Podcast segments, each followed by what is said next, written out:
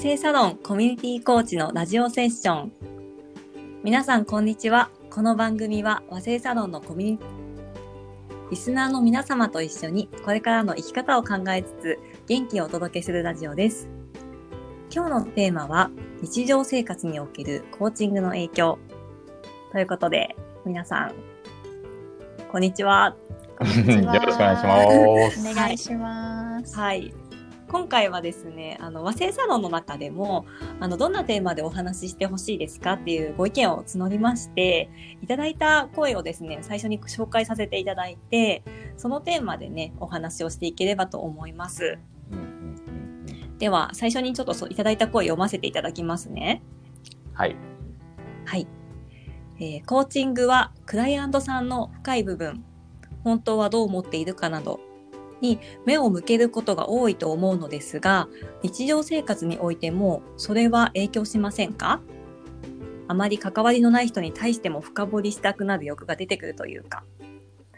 私自身、人と浅い関係を望まないタイプで、関わる人とはできるだけ心の深い部分でつながりたい気持ちがあります。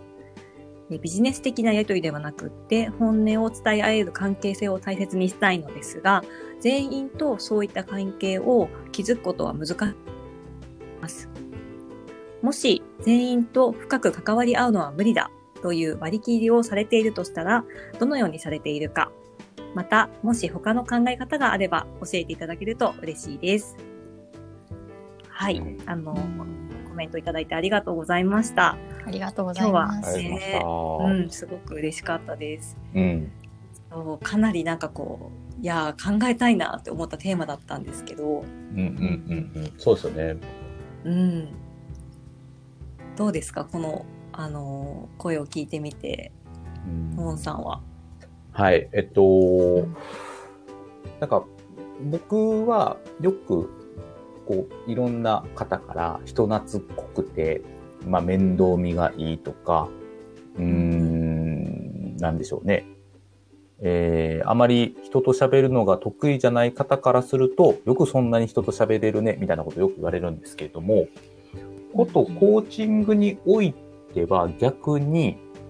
コーチングのセッションと、まあもちろんオリエンテーションとか、まあ、その方とこう何かしらコーチングに関わる相談事であったりとかっていう意味中では、ものすごくこう深掘ったりとか、えー、そのコーチングのセッションの中で自分もこう感銘を受けたりとか影響を受けることっていうのはあるんですけど、とはいえ、それ以外の時間に関しては、基本的に、えっ、ー、と、シャットダウンっていうか、まあ、その住み分けをしている、割り切っている部分はあるなって思っています。で、その人のことを考えるときは、そのセッションに対して、まあ、コーチングメモとか、えー、やってきたことに関して集中して考えるんですけど、で、それは意識しているわけではなくて、実は結構自然にできていることで、やっぱりこう自分がこれまで経験してきた人間関係の構築の仕方で、ちょっとそういう癖がついているところもあるので、あの、そういうことがやってるなって。まあ理由としてはシンプルで、全部こう深掘ってると自分の体が持たないっていうのもあるし、やっぱり自分の考えをやっぱり整理するときに、そういうことをこうきちんと住み分けしないと、あの、できない人タイプの人間なので、そういう、この質問に対しては、結構住み分けをちゃんとしてるなっていうふうに割り切ってるなって思いました。うんうんうん。うん。なんかこうどうどうされてるっていうのはあります？そのモンさんの中で、多分この質問から察するに全員と深く関わり合いたいのに、それがなんかできない、でもそうそれこそがモヤモヤするというか。あそっか、うん、っていうお悩み相談なのかなとも受け取ったんですけど。そうですよね。どうしてるかか。ちょっと考えたいです。ごめんなさい。いえいえ、ぜひぜひ、うん、ね、深いテーマですね。確かに、そうですよね。水木さんはどうですか、うん、そうだな。なんか私もすごくこうもっと若い時にというか思春期くらいの時に、うん、そのもっと深く関わり合いたいのになんか相手がこうオープンになってくれないとかなんか浅い関係で終わってしまうみたいなところにモヤモヤした時期があってなんですごくこうこのねお悩みはまず共感をしましたっていうところですね。で今となってはやっぱりこう相手がどう感じるかとかどうコミュニケーションを取りたいと思っているかっていうのは相手のボールなので、うん、なんか私は深く関わりたいと思っているけれども相手は違うかもしれないっていうところも含めて肯定をする、それをもうありのまま認めるというか。で自分はその深い関係を望んでいるのであればなんかそれをこう素直に相手に伝えてみてで、相手の扉が開くかどうかはもう相手の,、ね、あの領域でこちらからするとアンコントローラブルなものなので、うん、そっかって思ってまたその相手のボールをキャッチして自分がどう思うかは自分で決めるみたいな。うん。そんな感じのこうコミュニケーションスタイルに大人になるにつれてなっていった気がしますね。うん。うん。相手が望まない限りはそういうふうにはしないって感じですか？そうですねそうですね。あの一応こちらから例えばこう好奇心でどんどんこう深掘りのような質問をしたりとかするんですけどなんかあるじゃないですか。あちょっとこう踏み込まれたくない領域って相手から感じるなっていうのを察知したらあの一旦そこで止まるというか。はいでそれでもこう悶々と自分がもっと深く関わりたいのよって思うとしたらそれを素直になんかあなたと深い関係になりたいんだけれどとかあなたのこともっと知りたいんだけどなっていうのをそのままストレートに表現をするようにはしますね。なるほど。確かに大事か。そうですね。なるほど。うん確かにその、うんうん、あ、ね。そうそう深く関わることが関係性のベストじゃないかもしれないっていうのはあるなと思,、思っていてというか。うん。そうですね。確かになんだろうな。10代とか20代の初めの頃ってなんかこの上辺の付き合い感がすごいなんかモヤモヤするみたいな。思ってることもっと言いたいとか言ってほしいとか、なんかつながってるふうな気持ちが欲しいみたいななんか寂しいみたいな思ったこと結構あって、今はねあんまりなくてなんでなんだろ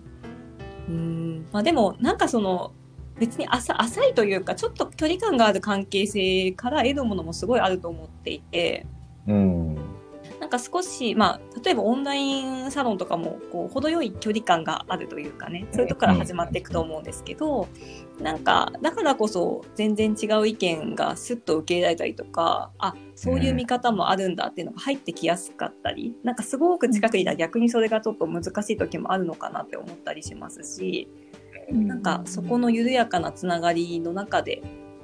うん、そこが果たしてる役割もきっとあるしあと、なんか水木さんも少しおっしゃってたかもしれないんですけど、まあ、時が来ればもしかしたら深くつながるかもしれないっていう、なんか、そういうタイミングが来たらつながればいいし、まあ、来なければ、そうだな、来なくても自分がつながりたいならちょっと近づいた上でまたね、相手の反応を見るとかも、うんうん、あると思うし、そうですね、あんまり深い、浅い、深い浅いっていうなんかラベリングみたいなものをししなくてもいいのかなっていう気もしたかな。確かに確かに。こうに二元論でねこう深いか浅いかでジャッジメントしなくてもこう、あるがままにこの人との関係性はこれがこの距離感がベストかなとか、調整していくというか、うん、そうっすよね。よくなんか親友っていう言葉があるじゃないですか。うん、はいはい、はい、なんか、いや、私には親友が少なくてとか、なんか、親友だよね、私たちとか、なんか言うじゃないですか。でも、うん、そ、そこのなんか、でも親友って捉え方も全然違ったりするし、うん、なんかそうやって名前をつけるより、ね、私とあなたの関係を大事にするっていうふうにしていくと少しもしかしたら楽なのかもしれないですね。うん、確かに。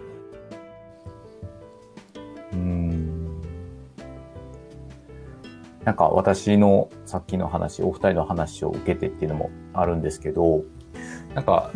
さっき、まあ、深、もっと深い関係になりたいという今回の、まあ、質問に対する答えなんですけど、うん、なんか僕、コーチングの世界で好きなこう規定というか倫理規定の中に、こう、えー、クライアント側は、えー、まあ、両方、コーチもクライアントも同じなんですけど、えー、いつでも契約を切れるっていう情報があると思うんですよね。間違いないですよね。あの、要するにその、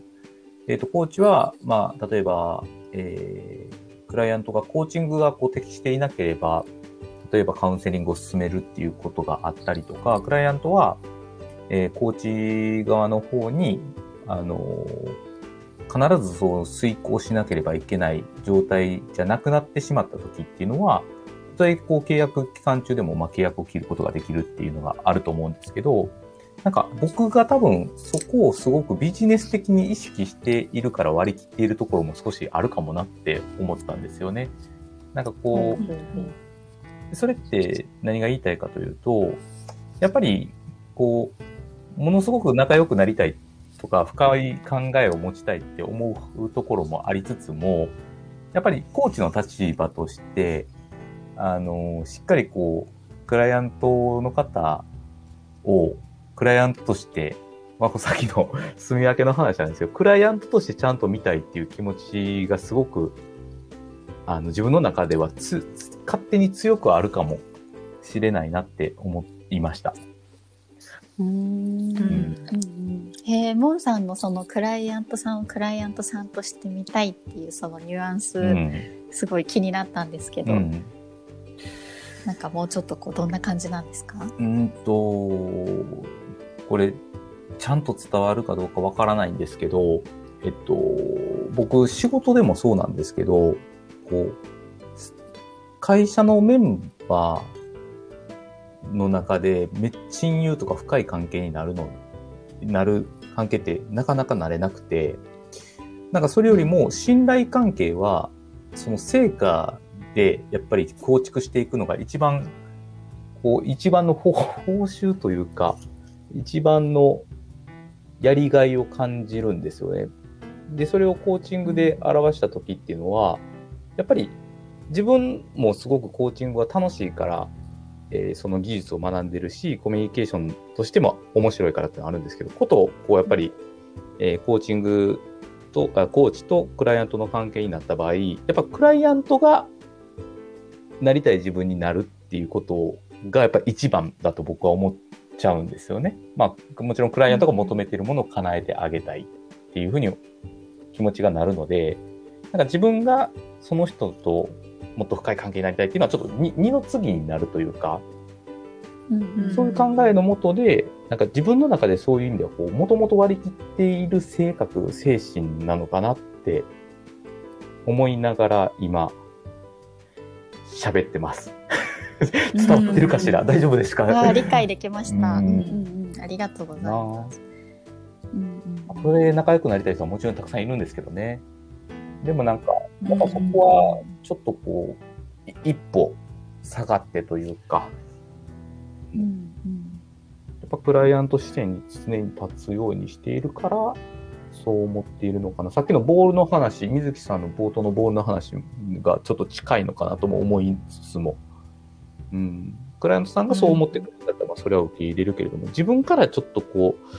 う、えー、行きたい気持ちはちょっと抑えることが多いなと思いながら。うん。うん。